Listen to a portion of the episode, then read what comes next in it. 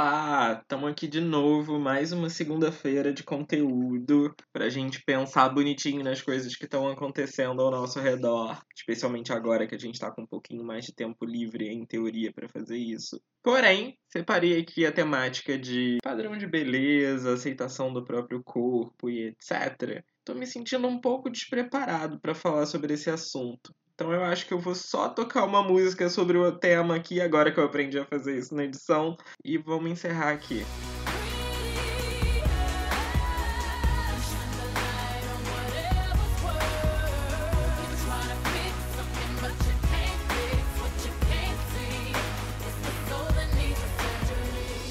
Não, mentira, galera. Vamos pensar sim nesse tema que eu acho muito importante, porque gera discussões muito controversas, né? Ou às vezes não gera discussão nenhuma e faz a gente continuar se sentindo excluído ou obrigado a fazer coisas que não são saudáveis pra gente. Vamos começar aqui por um traço muito interessante, que é a história do padrão de beleza.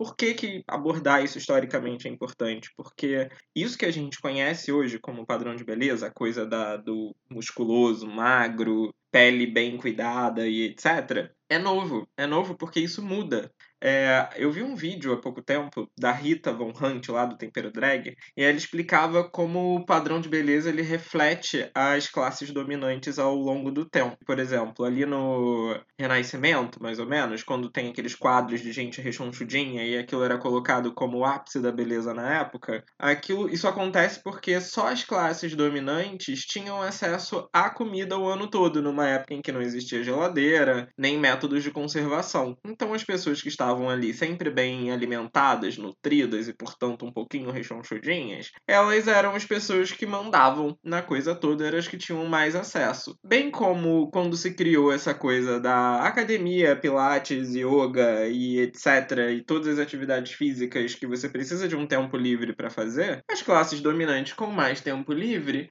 são os que têm mais acesso, bem como os dentes brancos que necessitam um bom tratamento, aparelho, cuidados, né, de pessoas com mais acesso. Isso diz muito sobre o quanto a gente é vítima de uma hierarquia social e de classe, né? Isso complica um pouquinho né, o raciocínio, porque a gente não tem, predominantemente, né, a massa, né, a grande maioria das pessoas não tem esse acesso né, a tantos cuidados. Mas vamos desconstruir um pouquinho isso. Por quê?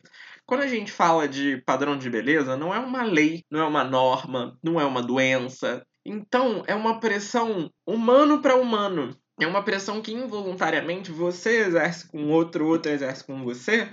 E por isso isso é, atinge o nosso dia a dia de tantas formas, né? Me fiz entender aqui, porque a gente não está falando de uma coisa que ela é imposta no sentido de existe uma punição aplicada por uma instituição caso você descumpra.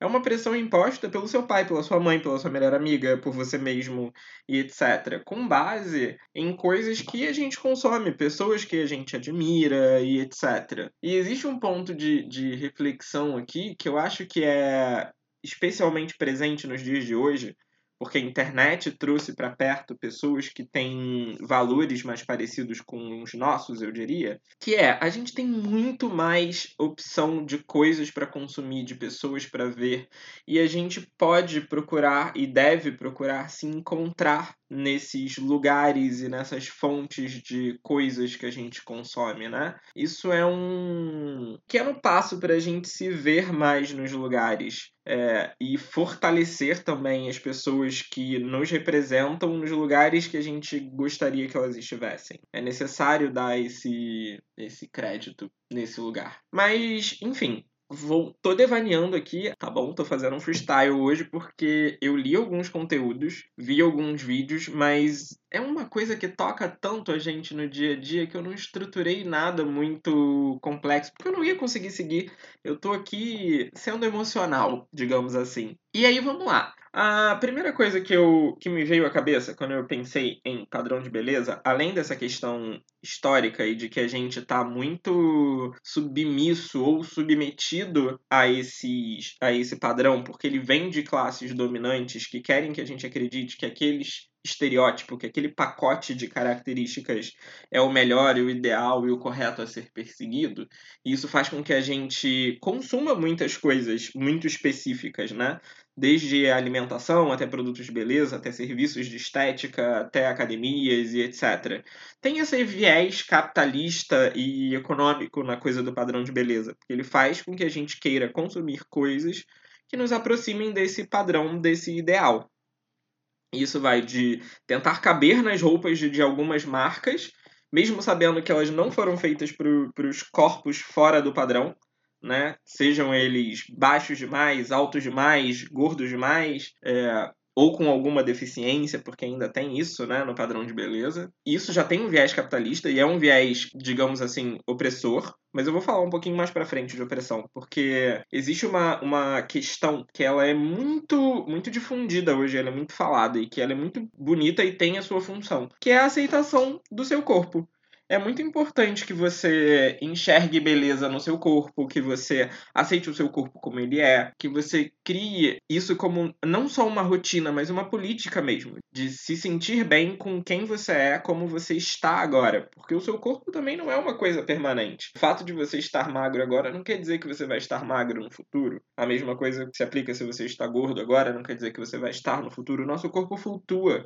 em maior ou menor escala, né? Entre o, o gordo e o magro, entre o com muito cabelo com pouco cabelo, com ruga sem ruga, a forma como a nossa pele, o estado que ela está agora, hidratada ou seca, pode ser mudado. Enfim, é importante que a gente aceite essas mutações do nosso corpo ao longo do tempo, né? Porque nada é permanente, então vai haver mudanças, é, tanto para melhor quanto para pior, e isso pode variar de fase da sua vida, idade e muitas outras outras coisas. E é importante que você aprenda a lidar e se ver bem com todas essas coisas. Mas existe uma, uma outra questão que eu tenho ouvido falar mais nela agora, mas eu acho que ela é ainda mais recente que a aceitação do nosso corpo, que é a aceitação do corpo do outro. Porque, vamos lá, a gente considera, né, é importante considerar muito bonito e muito como é que eu vou dizer, muito confortante, eu diria. Você se sentir bem com você, ver a beleza do jeito que você é, assumir que existem várias formas de beleza e que a sua é uma delas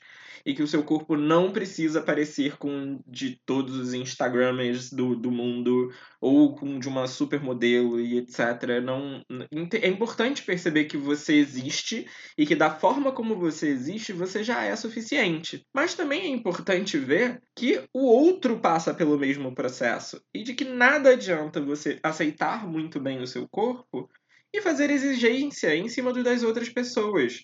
Entende? É um movimento ainda muito recente o de perceber a existência do outro como uma coisa que não precisa corresponder às suas expectativas. E isso, parando para pensar rapidamente, vai para muito além da, da, das questões estéticas, mas vamos, vamos prender nela hoje. Por quê? É, se você, por exemplo, tem um corpo padrão, aquele corpo que ele é nem magro nem gordo, nem alto nem baixo, um pouquinho ali na, no âmbito da água de chuchu é, você consegue fazer, se fazer caber em vários âmbitos sociais, né? Você não tem problemas para se movimentar por uma cidade, você não tem problema de ser impedido de vestir uma roupa porque ela não existe no seu tamanho. É, você provavelmente não tem, não recebe muitas críticas das pessoas ao seu redor, porque você não tá nem muito lá nem muito cá. E é importante perceber que você precisa se aceitar e você precisa aceitar o corpo do outro, porque muitas vezes o outro está sofrendo pressões que você não sofre o outro pode não caber numa roupa, o outro pode não conseguir entrar num lugar porque não existe acessibilidade para ele, o outro pode estar sofrendo preconceito pela aparência dele. E assim, por mais que é, a gente se aceite, a gente não consegue garantir que as outras pessoas vão aceitar a gente em alguns aspectos, sabe? Se você, por exemplo, é uma pessoa negra e independente do seu biotipo físico e etc, você se aceita muito bem, né? Você tem orgulho de quem você é, isso não impede que as outras pessoas sejam racistas e não aceitem esse corpo como ele é. Se você é uma pessoa trans, você já passou por muitas batalhas jurídicas, inclusive, pelo seu nome, para ser quem você é. E ainda assim, mesmo com todo o orgulho que você tem sobre você, isso não impede que as outras pessoas sejam transfóbicas. E isso vale para tantas outras coisas. Isso vale para o corpo gordo, que por mais que a pessoa se ame, ela continua não encontrando roupas do tamanho dela nas lojas. É, isso acontece com as pessoas que têm deficiência, e por mais que elas se amem e que elas tenham passado por toda uma trajetória de luta para viver o melhor da vida delas e, e conseguirem se encontrar dentro das suas possibilidades, né, dentro da vida que essas pessoas querem ter também. E isso não impede que elas eventualmente não consigam fazer coisas porque outras pessoas não estavam respeitando uh, ela. E isso faz com que não exista acessibilidade nos lugares, por exemplo. Então, vamos pensar aqui num, num aspecto né, que vai para além da aceitação, porque você não precisa só se aceitar. Se aceitar é muito importante, tá? É, a gente não pode diminuir o valor disso. Se aceitar é, é um ato que, apesar de político, bonito e importante, ele é um ato individual. Eu acho que é esse o ponto. Uh, você aceitar o seu corpo e se ver bem consigo mesmo e etc., é um ato individual. É preciso que a gente exercite, exercite também o aceitar o outro, né? Aceitar o outro, tentar ajudar o outro, perceber que ele existe, que ele também tem necessidades e a partir disso é ampliar esse espectro de beleza, né? De que não só você tem condição de se sentir bem e de se amar e etc, como o outro também precisa ter. Eu acho que aí a gente entra num âmbito que ele passa a ser coletivo e ele tem um espectro mais político, político, porque a partir do momento que você enxerga que o mundo ele precisa aceitar belezas diferentes, corpos diferentes e etc, a gente percebe que a gente não tá indo nessa direção ainda, sabe? A gente ainda tá tentando empacotar todo mundo o mais próximo possível do padrão de beleza. Quando a gente vê, por exemplo, campanhas de roupa plus size, é sempre um monte de gente que tá ali muito perto do padrão imposto de, de magreza, músculos e etc. Mas que tá ligeiramente maiorzinho, tá ligeiramente fora disso,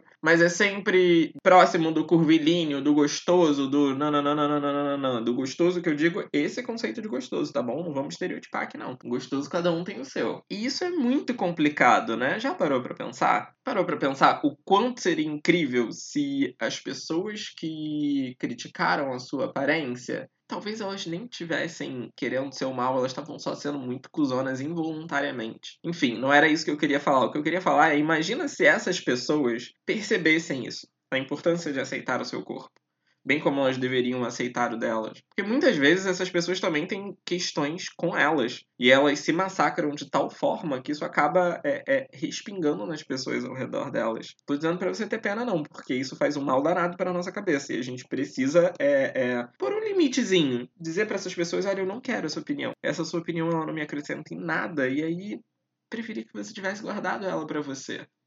Porque tem isso do, no, na coisa do bonito e do feio e do padrão de beleza quando a gente joga isso para uma outra pessoa. Por exemplo, uma pessoa mais velha, ela vai ter um padrão de beleza que ele provavelmente difere um pouquinho do nosso, porque ela viveu num outro contexto e que naquele contexto outras coisas eram valorizadas. E aí, quando elas estão pensando no bonito, no feio, no devia melhorar ou tá, tá muito bom e etc., elas estão levando em conta uma bagagem pessoal e intransferível delas. Ou seja, quando ela diz que você não está bonito ou que você estaria melhor de outra forma, ela só está manifestando a bagagem dela. E aí isso em nada te pertence. Não tem nada ali para você. É claro que se você está dentro do que uma outra pessoa considera bonito, você se sente bem. Ouvir elogios é sempre muito bom e ouvir críticas é sempre muito ruim. O problema é que muitas vezes essas críticas dizem respeito apenas a um molde pré-estabelecido de outra pessoa. E você não é obrigado a satisfazer as necessidades e os moldes e os gostos de outra pessoa. É diferente, por exemplo, de você ir ao médico e ele dizer que por qualquer questão é, eventual no seu corpo existe ali uma necessidade de saúde. É muito diferente. Porque um médico ele está pensando, para além de moldes estéticos e etc., na sua saúde. E é importante que, independente da sua altura, peso, cor de pele, etc., você esteja zelando pela sua saúde. É, por exemplo, muita gente fala sobre o corpo gordo não ser um corpo saudável. Mas, cara, quantos anos de medicina essas pessoas fizeram, não é mesmo? É muito importante você ir lá e entender até que ponto é, existe uma questão de saúde real e até que ponto é só um molde estético e um motivo para te fazer sentir mal que essas outras pessoas estão encontrando e dizendo que é para o seu bem.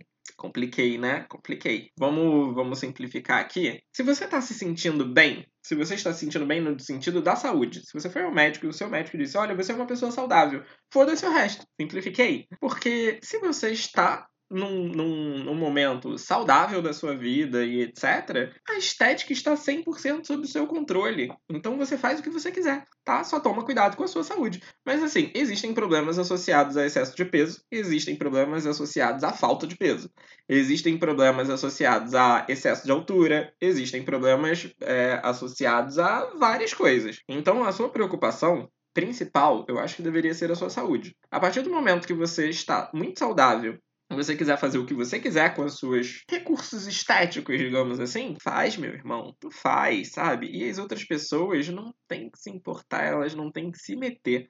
E se elas se meterem, o que, que tu faz? Tu liga o foda-se. Assim, não é fácil, tá? Não vamos aqui fingir que isso é fácil, não, porque não é. A gente vive cercado por outras pessoas, a gente admira outras pessoas e pelo fato dessas pessoas criarem expectativas sobre os outros, a gente já se coloca num lugar um pouco complicado aí, não é mesmo? Eu acho que a questão da aceitação ela é importante nesse ponto, porque quando você se aceita e você se entende como uma pessoa que está bem, você diminui a força dessa pressão em cima de você. E isso é ótimo, apesar da gente já ter falado aqui que isso é um ato um pouco individual. O que a gente pode fazer para ajudar as outras pessoas é diminuir essa pressão sobre elas. Ou seja, não ser a Anitta que diz que gosta de gordinhos e aí não é bem disso que ela gosta, a gente já pôde notar, né? Entende? Vamos ter um pouco de coerência no nosso discurso também. Se aceitar, se amar e, e se perceber como uma pessoa digna de, de valor e que merece é, ser feliz do jeito que você é e do jeito que você está agora, é incrível. Mas a gente precisa permitir que as outras pessoas façam a mesma coisa. Não adianta nada você se aceitar com o seu corpinho e fazer cobranças em cima do corpinho dos outros. É meio que sobre isso, sabe? É, só se torna uma atitude política e coletiva quando para de dizer respeito só a você e passa a, a atingir as pessoas ao nosso redor. Porque tem uma, uma série de construções aí que a gente precisa derrubar, que elas são, por exemplo, tesão tesão é uma coisa que é construída socialmente. o corpo que você admira e que te excita e etc. é construído também. Você não, não, não nasce gostando de, sei lá, ruivos. É uma coisa que você aprendeu que é legal e aí você constrói isso. E se você construiu, você pode muito bem desconstruir, sabe? Não adianta nada você aceitar o seu corpo como um corpo bonito e que merece ser amado, é, mesmo estando fora de um padrão imposto e etc. E você só perseguir e admirar pessoas que estão dentro desse padrão. Porque aí você cria uma pressão no outro. Uma pressão que você demorou e lutou e provavelmente não foi fácil de se livrar, né? Você continua exercendo ela no outro. E aí, vamos desconstruir esse tesão? Acho que vai ser esse o, o, o, a dica que eu vou deixar aqui, hein? Acho que é essa dica que eu vou deixar aqui. Desconstrói o seu tesão também. Desconstrói a pressão que você exerce nas outras pessoas ao seu redor, para que elas possam desfrutar do mesmo prazer que você desfruta quando você passa a se aceitar.